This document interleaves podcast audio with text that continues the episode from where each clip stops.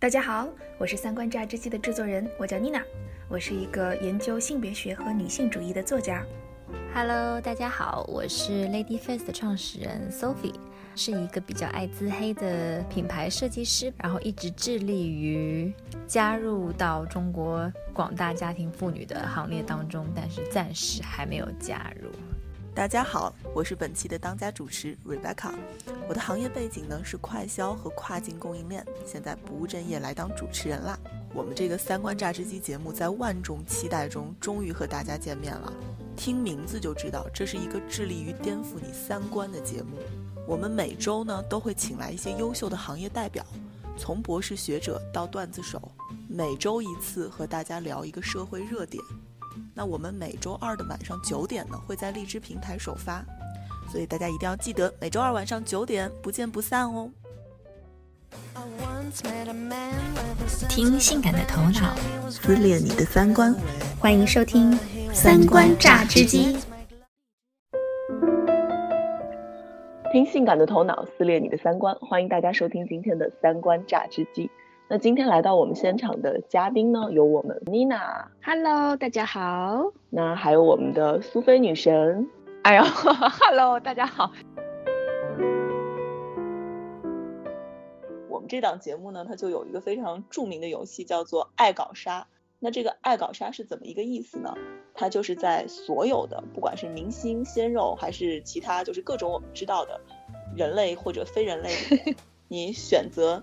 一个你爱谁，你搞谁，你想杀谁，然后再用一句话解释你的理由，这样可以很快的让我们观众知道，就通过你的这个选择，知道你大概是一个什么什么样性格的人。来，主持人带播节奏。对首先带一波节奏。There you go。嗯，我爱谁呢？我爱濮存昕。就是虽然我的男神对我经常爱上什么电视电影里面的人，但是这些人都换的特别快。但是有这么一个男神是从小到大一直都没有变过，非常长情，长情又对又儒雅又渊博，嗯，然后又有气质，嗯嗯。那我搞谁呢？我想了一下，我想搞胡歌。哎，品味不错，品味不错，对吧？而且能让人浮想联翩，因为他好像不太有这方面的气质。他好性冷淡呀，所以才有挑战啊，攀上这座山，对啊。对对。那至于我杀谁呢？我想了一下，那我还是杀郭敬明吧。对啊，肯定在某一个范围内还是比较大快人心的一个选择。嗯，你呢？啊，我就非常简单了，对吧？这个爱恨情仇很直观的一个女子啊，爱的话就爱陈道明，非常喜欢儒雅型的人才。然后呢，搞呢就是吴彦祖吧，吴彦祖吧。这个这个东西虽然大家说我狡猾，对吧？吴彦祖是全世界女人都想搞的，但是那没办法。然后杀的话呢，就杀李易峰啊，因为就杀了以后直接脱下奸尸，哇，就是 特别爽快。好吧，这就是我的爱搞杀。我最近换了一个爱的人，是一一个女演员叫郝蕾。郝蕾，我喜欢她是因为，呃，她和我是同月同日生的，我们都是十一月一号生。我觉得她是一个很活出自我的女演员，所以这个是我爱她的原因。那搞的话，那还是姜文，非常专一。我们天蝎座非常专一，是的，嗯。然后杀的话，哦，杀的话，我最近想起了一个人，我特别讨厌，就是。于震哦，我加入你，作为一个作者，我加入你，我们把他共同谋杀掉。对，特别这话不能说成这样。就 对，而且他的审美喜好直接让我们的这个电视剧水平倒退十年都不止。对对对对对对对，特别可怕，特别可怕，而且就是那种明目张胆的、公然的那种，是觉得我赚钱了，我就是成功这样子的一个人，然后觉得特恶心。我们今天的这个主题呢，其实是想聊一聊奢侈品和社交圈之间的问题。那这里呢，我其实就想到之前大热的一个电视剧《欢乐颂》，里面有一个广对有一个广受关注的角色，不知道大家有没有印象？樊胜美，蒋欣演的非常非常深，对，演的非常好这个角色。嗯，那她其实是一个可以说是在上海在职场艰辛打拼，然后同时呢。是努力去通过说购买，不管是真的假的奢侈品啊，然后一些衣服饰品，希望不断去提升自己社交圈，就是这样子的一个角色。对，最有代表性的还是这个女性对，非常有代表性。而且就是以我我相信也是以苏菲之前的工作经历，应该我们之前在外企工作的时候，周围的圈子里其实不乏对类似于挺多的樊胜美挺多的这样这个例子还这个这个角色还是挺真实、挺立体的。嗯，嗯，对，所以那到底说这个购买奢侈品，它是不是真的有助于来帮助提升社交圈呢？二位这个问题怎么看？我觉得这个方面苏菲应该经验会比较多，因为我个人的话一直都是做自由职业已经很长时间了，所以我嗯是一个没有职场圈子的一个生活状态。所以我看到樊胜美这个角角色的时候，我觉得印象太深刻了。我记得印象特别特别深刻的是她在江边，呃，面对着所有人对她的鄙视，他哭出来说：“你以为我不想买名牌包？”但是我每一次人家有男的送了我以后，我摸了一下它，然后我闻了一下它皮子的味道，然后我第二天就只能把它去卖给二手店，然后再买一个一模一样的假货回来。当时我看到那一段，我我就觉得我也有点热泪盈眶。在他的概念里面，奢侈品是如此之重要，所以嗯这个情节真的是有一点，呃，你没有什么，你就会越把它想的特别重要。我倒是想说，奢侈品这个东西进靠近圈子，我觉得还是有一点儿认同的。我认同的点，嗯其实不管是职场还是我之前的学习的经历，其实小孩子，我当时刚到伦敦的时候，那个时候小孩子什么都不懂，就已经有在用奢侈品在划分圈子的这个感觉了。他们其实大家都有圈子，就高中那个圈子是大家的确小孩，大家也就十五六岁就已经开始用所有的奢侈品的包，就会觉得说啊，那个时候你是新来的，你是大陆的，你是中国的，哎，你看怎么看起来这么土啊？你怎么都没有一个名牌包啊？然后他们全身上下都是 a Burberry。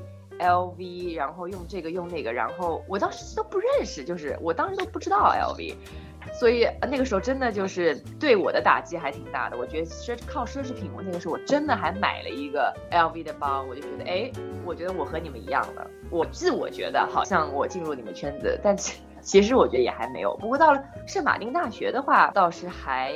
我觉得又是另外一个刷我三观的一个点，就因为在圣马丁这种嗯设计学院，大家其实不会 care 那些包，或者是你看那些牌子，所以你看，奢侈品这个东西，它还确实是跟这个社交圈的关系非常紧密。嗯，我觉得可能在最开始，当我们不够了解自己，也不够了解就是奢侈品跟自己之间的关系的时候，其实最开始我们觉得这个我应该买还是不应该买，以及我应该买什么，还是来自于社交圈。就是当嗯我们想要获得嗯认同，又发现这个奢侈品是我们很重要的去获得认同的一个，可以说是一张门票的时候。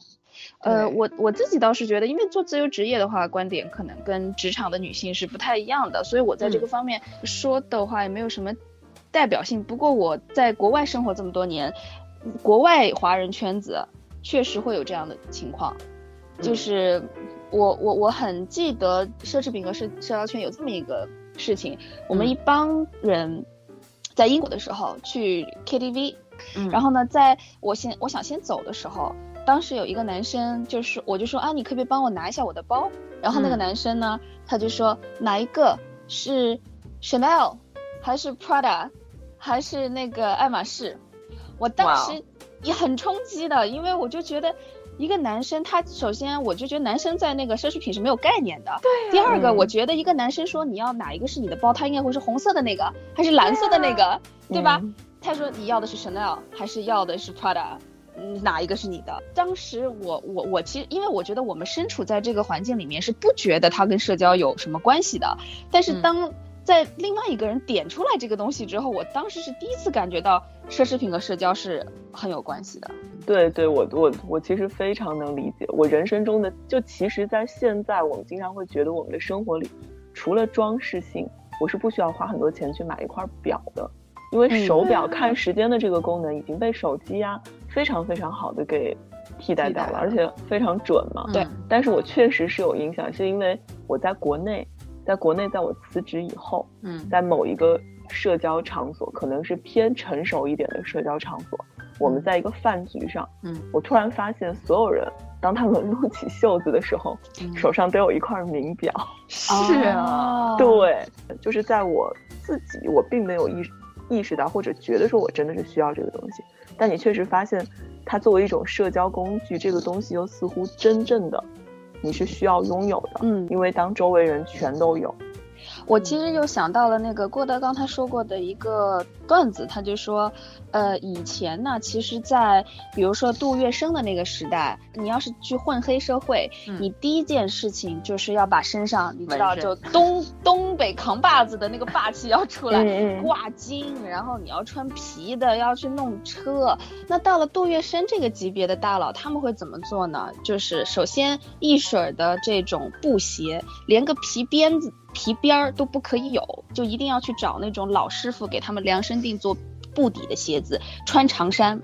以前的那种大金链子全部扯掉，然后就嗯。穿全身一点儿看不出来牌子的，但是就是手工的东西。他们在他们那个那个层级的那个社交圈，就是觉得，如果你再穿 logo，再穿皮，再挂金，你是打不到这个社交圈了，因为这个社交圈嗯。就像是马丁的这些人一样，就你只能说不同层级的这个社交圈，它有自己的这个对语言，对的，所以说你要打，比如说，比如说金融界，因为我我觉得那个 Rebecca 是金融界的一个很强的一个代表，我有很多金融界的朋友在香港工作，刚工作了三个月，她在一个很大的投资银行，女孩子、马上说我要买表，三个月的工资全部买表。她说你出去跟人家谈 investment bankers 谈的时候，一一刀袖子就扫描你全身上下值多少钱，然后嗯这个是他要去进入金融圈子要去买的一个奢侈品，就是一个名表。但是如果你要进入，比如说苏菲的设计师圈子，你带一个那种什么什么呃，比如说那个 Omega 这样的表，设计师的圈子是不让你进的。对，非常可怕，你就不会觉得你非常可怕。对我做自由职业做，尤其是做文艺圈、艺术界写字的这些作家们，就会觉得你戴一个金表，你是绝对打不入、打入不了我们这个社交圈的。所以我就觉得不同的社交圈层级和分类，它有不同的奢侈品代表。嗯，哎，我想起了那个之前我们聊的那个《Gossip Girl》里面那个 Jenny，她不是死活想要进 Blair 的圈子吗？对对，Jenny 是一个挺有对，但但她那个还是比较浅，因为她就是买买包嘛，就感觉可以进到他们圈子。它还是一种查漏补缺，就是我没有的东西，我要努力去补上。对的。所以最直接的一个东西就应该还是名牌包包。我相信对很多职场新人也是。我觉得有道理，因为说实话，你一开始第一次见你，第一印象除了包和衣服，你还能看哪儿啊？所以我觉得包和衣服为什么大家这么重视，或者是在奢侈品或入圈子的时候这么看重，的确是因为它是最容易体现的，体现你风格或者是体现你个人品味的一个东西吧。对，要像我最喜欢的一个设计师，中国的设计师马可，他不是设计了例外和那个彭丽媛的衣服的定制嘛？嗯，对，他他的穿衣服哲学，在零七年的时候我接触到，我就当时改变了我整个的穿衣服的一个信仰，就是他就说嗯，衣服是一个艺术品，你把它当做艺术品，穿出你的态度，那嗯你是可以做到最有效的社交的。我所以，嗯我当时听到了以后，我就非常认同这个观点好想法棒。嗯，对，就是我的立场是这样的，就是不是说奢侈品不能提高社交圈，但是我觉得对于提升社交圈来说，奢侈品还真不是起决定性作用的。没错，对？吧？这个就是说，看你要进什么样的社交圈，要进对的社交圈，你要去穿的是什么样。包括我觉得现在其实，我不知道苏菲你是怎么看奢侈品和奢侈品品嗯牌这两个概念的。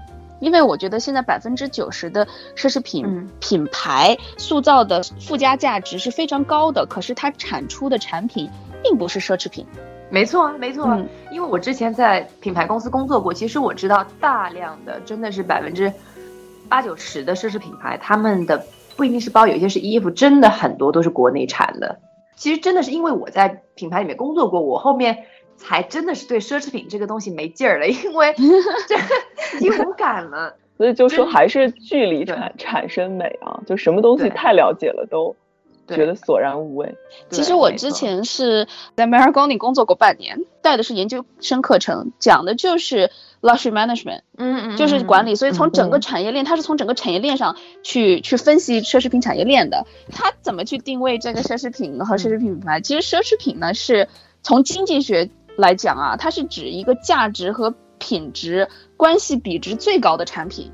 嗯就是你能得到的最好的一个品质和你投出去的这个钱，它这个比例，当然这个产品的价值是从心理上和生理上都有的这样的一个嗯最高产值，对这才是奢侈品。那嗯奢侈品品牌是什么呢？其实奢侈品品牌是一个，我觉得是一个提供高附加值的产品，但这个附加值不出在它产品的价值上。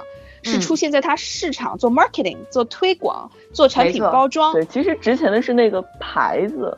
我就对对，你就看说前两年当这个境外游刚刚火爆的时候，中国人出去都喜欢疯狂的，因为国外比较便宜嘛。嗯，但大家买的往往就是说我这个 logo 我最标志性的，我 logo 最大的，对。对对对，我觉得中国现在大部分的群众已经能有呃奢侈品品牌是一个到底真实的一个印象，他们已经确立了。但是我觉得嗯他们的难点就在于，像为什么樊胜美这个人物那么真实？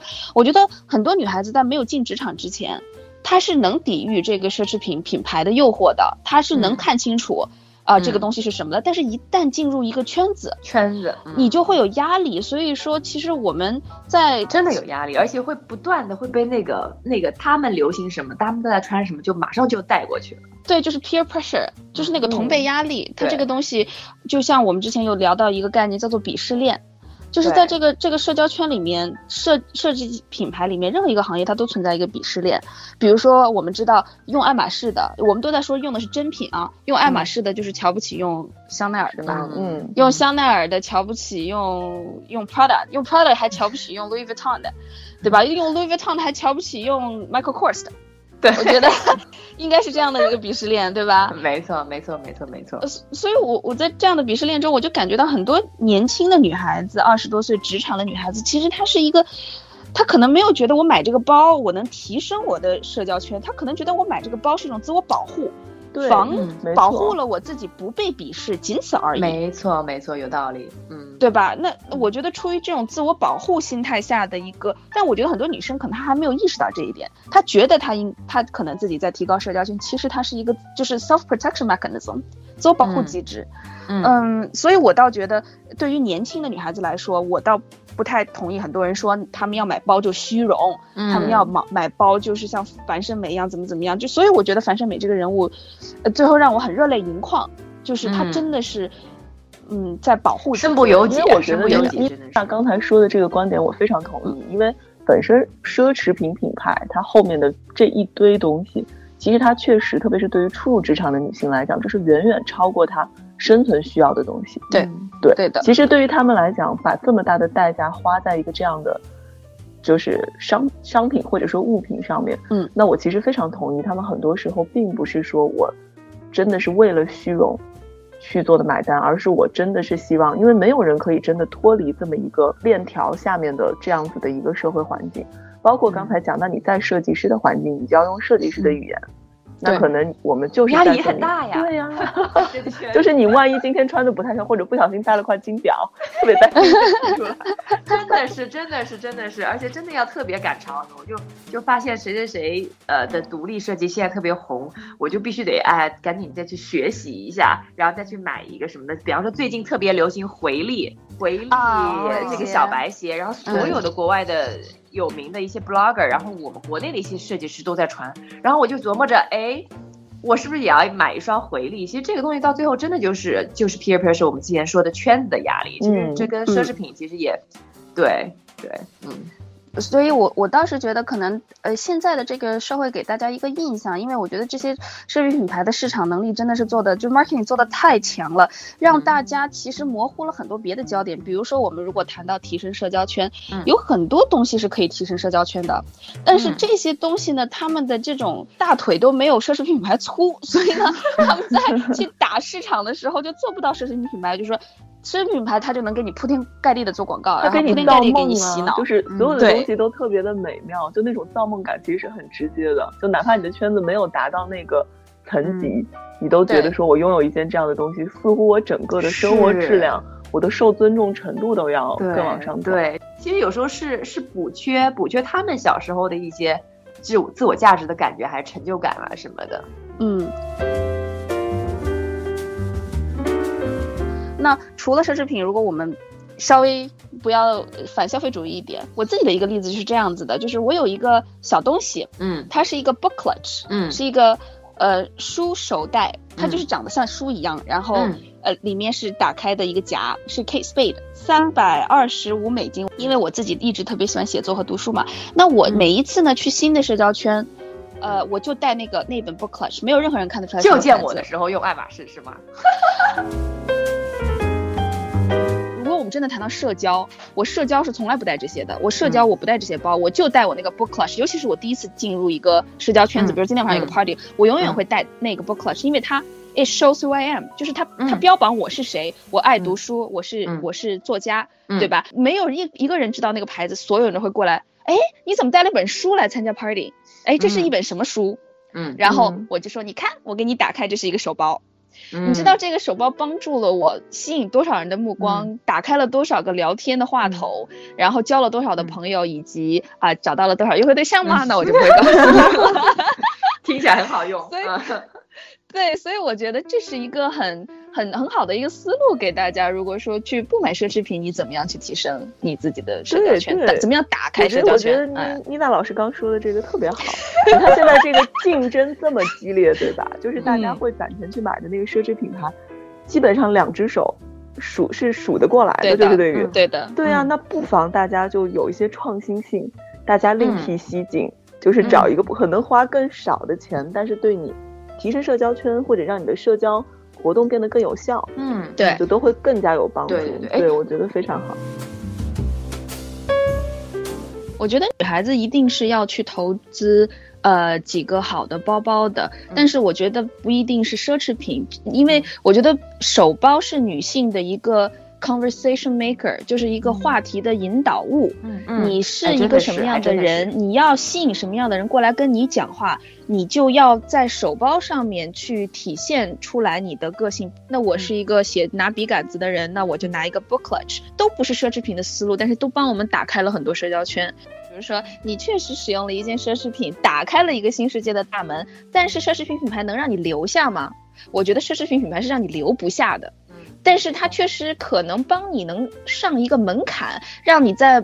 进去，但是你要留下来，靠的真的就是别的东西了。所以我觉得在投资奢侈品的时候，如果很多女孩子是把它当做一个打社交圈的东西来投资，那可能要再想清楚。当你做了这么一大笔投资，因为我们到我们说了一个奢侈品品牌的包包，最起码也得是两三万，对吧？其实对于职场的新人来说是一个很大的投资。你投资了以后，呃，你到了那个新世界的大门打开了，你能不能留住呢？如果留不住的话，是不是这个投资其实是一个不合理的、不理性的投？投资，因为它会打水漂的，对吧？对。那我们聊了这么多啊，那如果说我们不去通过这些奢侈品牌，那有没有什么东西大家拥有了之后，从真正意义上说，可以一定程度上来提高我们的社交圈？嘉宾有没有什么好的推荐？其实就像那个书的那个例子一样，我觉得我自己的推荐呢，是一个你永远可以打开话头的东西。不，比如说一个手包、一个配饰，甚至是一双可以打开话头的鞋，嗯，都是能帮助你进入你想要的社交圈，并且能留下来的。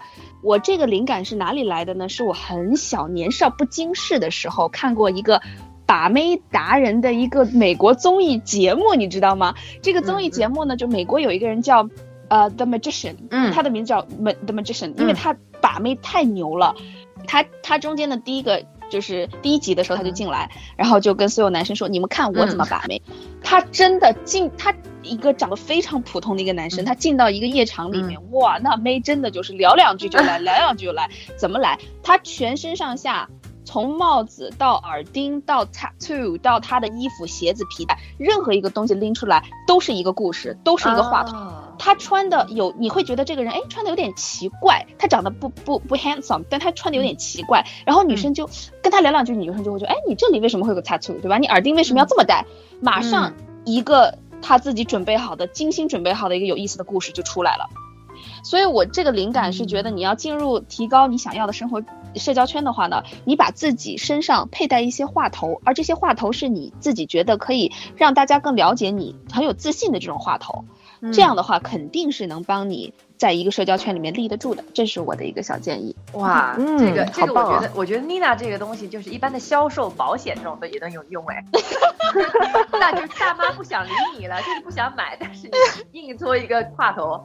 OK OK，觉得我还是比较偏实用主义的。就万一我们的听众小姑娘，她是真的就是想要觉得自己高级，看起来想要进入一些嗯，就是名媛圈啊或者什么的，大家有一些这个目的的话，我倒是从我设计师和之前品牌的角度来讲说，其实品牌奢侈品牌。或者是好一点的品牌，他们都会有一些小的配饰，就是比方说 Fendi 今年特别红的一个挂件，毛毛的那个毛毛的，还那还是各种皮的那种，然后 Louis Vuitton 也有，就是配着它的一个大象啊什么的，就那种其实很便宜，就是相比于他们的正牌的包，那我觉得这种东西大家其实是可以入手一点，哪怕是一个小皮夹或者是一个小耳环、小配饰，就觉得嗯那些价格不错，而且其实挺能。显出你的个性的，你今天挂这个配饰，明天挂那个配饰，还有一个就是香水，香水我觉得也是有一些大牌的香水，比方说爱马仕的香水，它是真的很爱马仕。然后你用了 你用了那个香水，大家只要稍微懂一点的人，他们就是懂的人自然对，知道你在用爱马仕，但是其实又不会那么贵。所以，所以其实这个其实，如果是真的，你是想要比较功利的一个目的，真的是进入到那个圈子，需要有一些价格的 value 体现，体现你自己的身价之类的。我觉得，嗯嗯，大大牌的一些衍生品还是很值得入手的。嗯嗯，挺好的建议。嗯嗯嗯。创作圈大家都是都是靠什么东西在在互相的一下觉得对方你很厉害的感觉？真的真的是靠聊天，就是你需要在非常，这就是我觉得。这是一个语言的魅力吧，但是我觉得，因为你和别人第一次见面，大家会在最后的时候，很快就对你这个人到底做的事情是靠谱还是不靠谱去做一个评价，因为这个圈子里面真的有太多太多不靠谱的人。没错，我觉得其实最有价值的就是人本身，就是你自己本身的你做的事情，你的语言，你的谈吐，那当然也跟你的交往圈子有有有一定的关系。它其实更多，我觉得是透过现象看本质。因为我觉得在这个圈子里，就是创投圈也好，金融圈也好，你已经很难说通过外在的这些东西，嗯，我的手表配饰，我的衣着，嗯，去让别人对你，就是我觉得这就是个 first impression，嗯，第一印象而已，但大家很快就会跳过这个阶段。前方高能，金主大人请注意。出任 CEO，迎娶白富美，算什么人生巅峰？能在三观炸之机广告位有一席之地的金主，才是站在宇宙巅峰的金主。现在就下单买广告，买两个送宝马，买十个送游艇，买一百个送栋楼，买到就是赚到。金主大人还等什么？现在就拿起手机，加我们的微信公众号 Lady First 和我们联系吧。谢谢大家收听第一期的三观榨汁机，这期节目就到这里了。听性感的头脑撕裂你的三观，下周二大家不见不散，拜拜。